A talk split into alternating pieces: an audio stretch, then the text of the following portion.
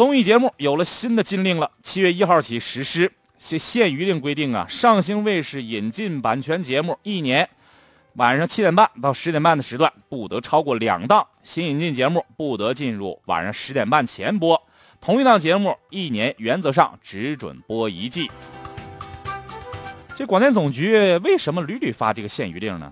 因为这些年呢，热门综艺节目基本靠引进，这卫视迎来了最惨烈的竞争时代，网红直播虎视眈眈呢。卫视之间的竞争你死我活，而且卫视排名是得综艺者得天下，研发成本高而成功率低，让众家卫视宁愿引进成熟的综艺节目。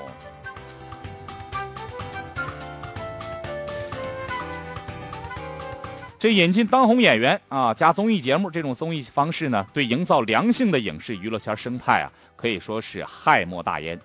今年戛纳电影节啊，前去这个蹭毯的中国明星比往年只多不少，可以入围竞赛单元的国产电影为零。